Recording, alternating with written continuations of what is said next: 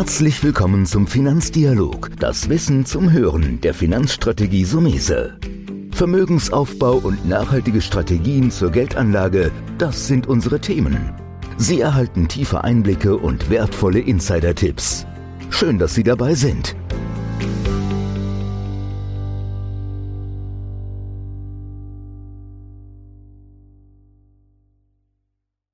Wieder herzlich willkommen zu einer neuen Folge im Podcast Finanzdialog.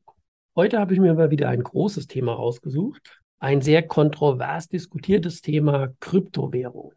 Und zwar Kryptowährungen ist ja nur die eine Seite. Es geht ja da auch sehr viel um Technologie. Und dafür habe ich mir einen Experten eingeladen, Daniel Stahl, der heute mit mir da so ein bisschen Licht ins Dunkle oder vielleicht noch helleres Licht bringen soll in dieses Thema.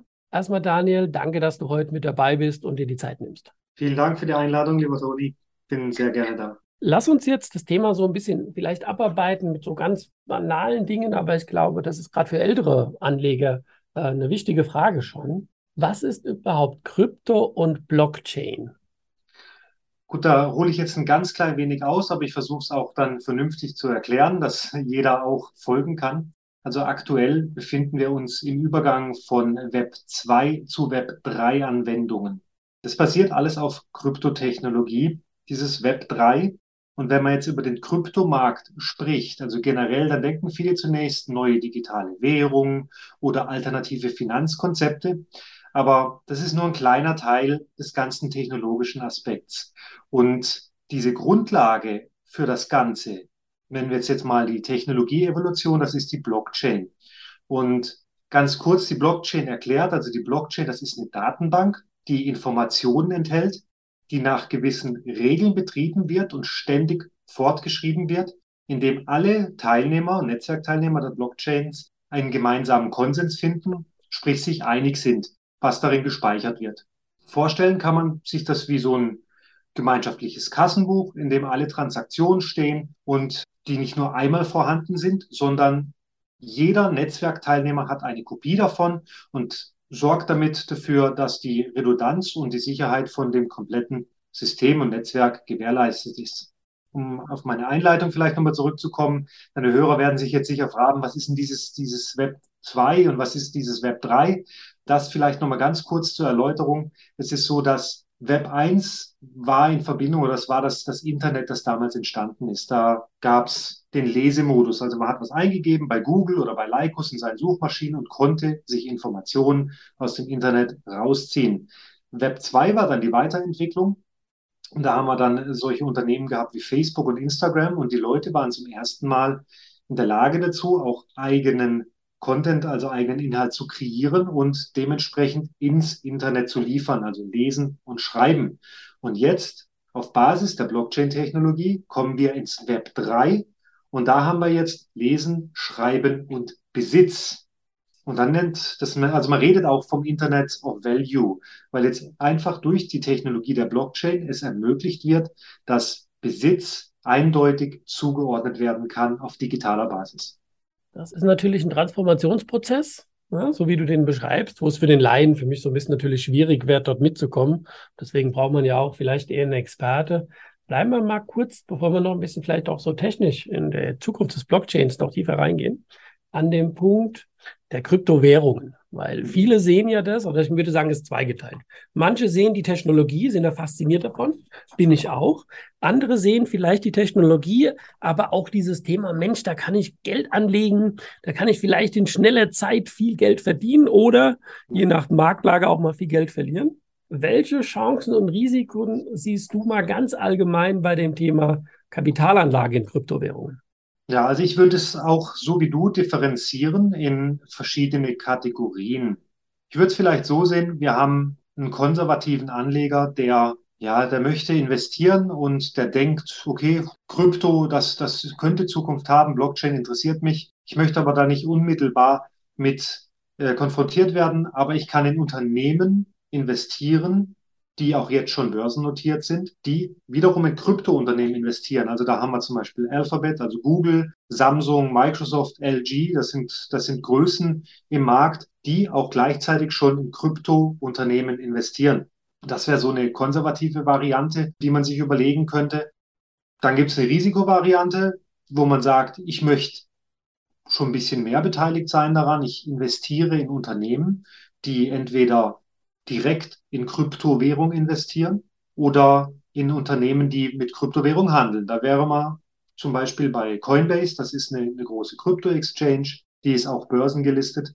Wir haben MicroStrategy mit dem ehemaligen CEO jetzt, äh, Michael Saylor, der auch ein großer Bitcoin-Maximalist ist. Oder wir haben Investmentfonds wie ARK Invest, Kathy Wood oder eben auch mittlerweile der größte Vermögensverwalter der Erde, BlackRock, der jetzt den institutionellen Anbietern ermöglicht, dort zu investieren. Aber halt eben über BlackRock und nicht direkt.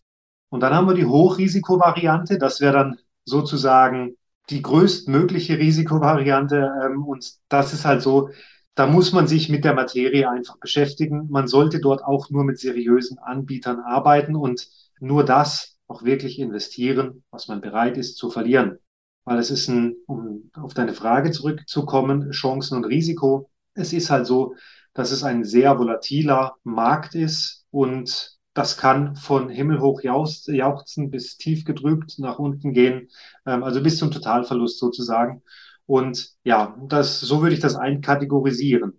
Ja, gut, das, das deckt sich so ein bisschen mit meiner Wahrnehmung, weil je, je spekulativer ein Anlageinstrument ist, und das ist jetzt eine Kryptowährung, würde sagen, man kann es nicht vergleichen mit dem Dollar, aber ich kann mir auch Dollars kaufen und unter das Kopfkissen legen beispielsweise und hoffen, dass der Wert steigt im Vergleich zu anderen Währungen. Hier sind natürlich die Volatilitäten, die Schwankungen brutalst. Also du hast so das Gefühl, morgen kann das, ähm, es gibt doch, glaube ich, jetzt über 10.000 Kryptowährungen. Das ja, ist ja auch fast schon.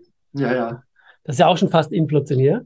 Also das ist eine Besonderheit. Da wäre meine Frage gewesen, die hast aber schon beantwortet. Worauf gilt es zu achten? Ganz ehrlich, was ich immer sage, nicht Eier in einen Korb legen. Also wir in meiner Welt würde ich sagen, fünf bis zehn Prozent vielleicht mal Kryptowährungen probiert und weiß, wenn die morgen nicht mehr da sind, ist auch nicht schlimm. Und es gibt ja auch so die Plattform, wie du gesagt hast, Coinbase, wo man sowas kaufen kann. Aber lass uns noch ein bisschen in die Technologie gucken, weil am Ende hängt das ja doch ein bisschen zusammen.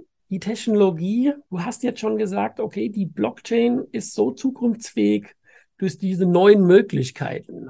Besitz, vielleicht kannst du da noch mal ein bisschen mehr so ein Beispiel nennen. Da gab es ja solche Dinge wie, ich mache jetzt mal ein Beispiel, ob das richtig ist oder falsch ist, mich bitte korrigieren, Daniel. Ich könnte jetzt die Mona Lisa nehmen und sagen, die teile ich in 10 Millionen kleine Schnipsel auf und dann gehört mir ein 10 Millionstel Mona Lisa. Oder bist du da schon, dass du sagst, Metaverse, Grundstückskauf, hört man ja auch immer wieder, so Unternehmen wie Adidas, im Internet, in der Metaverse schon Grundstücke kaufen und brauchen die dann diese Besitzdinge, um ihre Ansprüche zu halten. Jetzt hast du natürlich sehr, sehr viel zusammengewürfelt. Dann nimm's mal auseinander. Ja, also man muss, man muss es grundsätzlich auseinandernehmen. Besitztum in Form von, ich sage jetzt mal, Finanzaspekten oder digitalem Geldtransfer.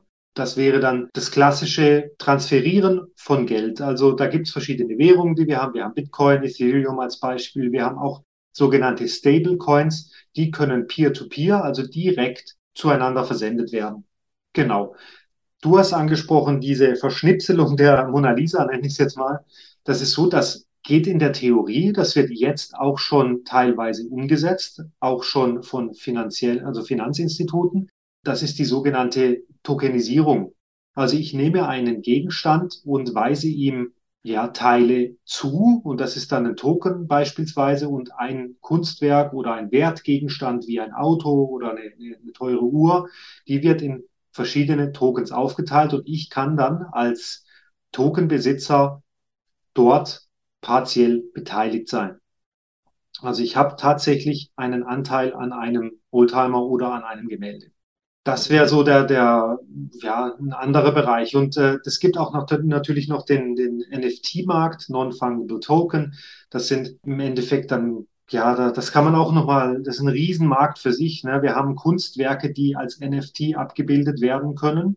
Wir haben aber gleichzeitig auch diese ganzen Collectibles, die im, im Netz umhergehen, sozusagen. Also da, da, hast du vielleicht schon von dem Board Ape Yard Club, von dem schon gehört. Also das sind so lustige Affengesichter mit, mit verschiedenen Eigenschaften, aber auch da geht's ganz, da geht's viel um Community, um Erwerbsrecht im Endeffekt. Also wenn ich so etwas besitze, dann habe ich Zugang zu gewissen Partys, zu gewissen Informationen, die andere halt nicht haben.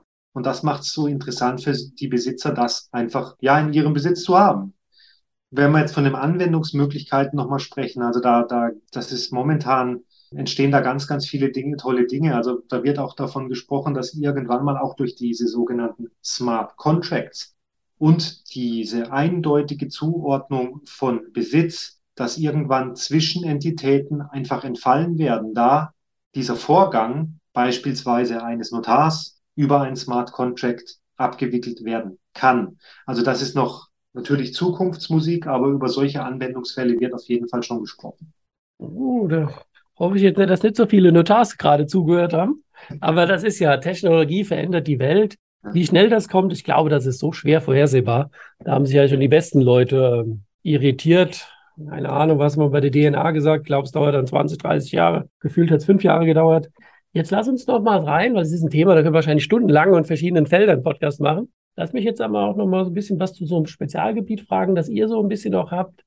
Ist das Thema auch für Unternehmen interessant, sprich Blockchain? Und hast du da mal Beispiele, was das sein könnte? Also so absolut. Es ist für viele Unternehmen oder viele große Unternehmen positionieren sich schon in dem Bereich. Ich habe es vorher schon mal genannt, Samsung, LG. Also das sind Du hast selber mit Adidas das, das tolle Beispiel gebracht, die sich da ins Metaverse begeben haben. Es ist wichtig, sich zu informieren. Man muss sich jetzt als Unternehmen, gerade auch als Mittelstandsunternehmen, vielleicht noch nicht vollumfänglich für Web 3 positionieren und zu sagen äh, und sagen, ja, ich, ich muss jetzt da rein, ich muss was im Metaverse machen, ich muss irgendwas mit NFTs machen. Soweit ist es noch nicht. Man sollte sich aber zumindest mal so weit vorbereiten und sich dementsprechend ausbilden, in welche Richtung es gehen könnte. Genau, also das, das würde ich vielleicht mal so als, als Hauptpunkt mitgeben. Also einfach die Informationsbeschaffung, Ausbildung und ähm, ja. Das ist natürlich ein Thema, wo ich glaube, wo man natürlich ein Unternehmer auch ein bisschen visionär sein soll. Wir haben ja, denke ich, auch den einen oder anderen Unternehmer, der zuhört, wo man einfach sagt, lieber Informationen mal ein bisschen früher angehen und vielleicht daraus, ich meine, das ist natürlich auch ein großes Thema wieder, vielleicht einen Geschäftsvorteil zu generieren im Vergleich zu dem einen oder anderen Mitbewerber. Hast du vielleicht mal ein Beispiel, jetzt ohne Name zu nennen, was ihr so im Projekt im Moment macht? Also momentan beraten wir eine Bank und da haben wir, begleiten wir das komplette Projekt. Also das geht über mehrere Monate. Da geht es von äh, der internen und externen Kommunikation. Also wie kommuniziere ich das zum einen erstmal meine Mitarbeiter, dass ich mich jetzt auch gerade als Bank in dem Bereich befinde wie kommuniziere ich das später nach außen, dass das dementsprechend auch ankommt.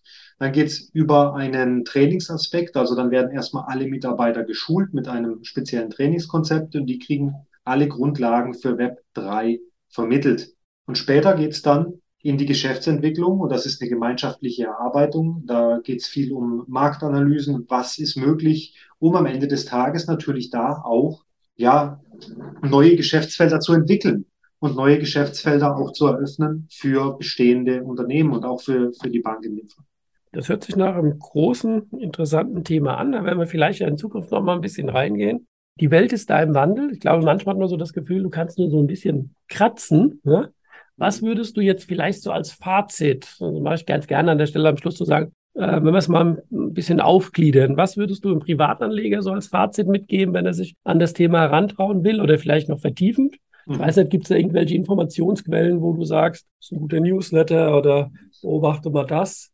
Und was würdest du im zweiten Schritt Unternehmern raten, wenn sie sagen, okay, da scheint ja was auf mich zuzukommen, mhm. Ähm, wie man damit umgehen soll? Also für Privatanleger ganz klar, wenn ich bereit bin zu investieren, dann eben nur das zu investieren, was ich bereit bin zu verlieren. Und vorab ganz wichtig, beschäftige dich mit diesem Thema. Es gibt ja so eine, glaube ich, eine Faustregel, um ein um ein Thema anfänglich und einigermaßen zu durchdringen, sollte man sich 100 Stunden damit beschäftigen. Also da gibt's sehr, sehr viel. Äh, da kann man im Nachgang, ähm, können da deine Zuhörer auch gerne nochmal auf dich oder auf mich zurückkommen. Da gibt's zig verschiedene Quellen. Es ist immer die Frage, was man möchte. Möchte ich mich nur mit Bitcoin beschäftigen? Möchte ich mich mit dem dezentralisierten Finanzbereich beschäftigen, mit NFTs? Also das ist der Informationspool ist da riesig. Das muss man wirklich so ein bisschen individuell betrachten, aber auf jeden Fall damit beschäftigen, auseinandersetzen und sich weiterbilden. Für Unternehmer gilt im Endeffekt das Gleiche. Wie stelle ich mich oder wie stelle ich mir das, das Unternehmen, mein Unternehmen der Zukunft vor? Und natürlich auch mal drüber nachzudenken, auch in solche neuen Technologien zu investieren oder auch neue Technologien zu implementieren. Und dafür muss man sich natürlich auch mit dem Thema auseinandersetzen, ganz klar. Ne? Also viele vergleichen das auch immer mit dem Beginn des Internets. Am Anfang haben sich alle schwer getan, eine E-Mail-Adresse einzurichten. Jetzt ist es, hat jeder fünf oder sechs E-Mail-Adressen mindestens. Und so kann es definitiv auch mit Web 3 gehen, muss man ganz klar sagen.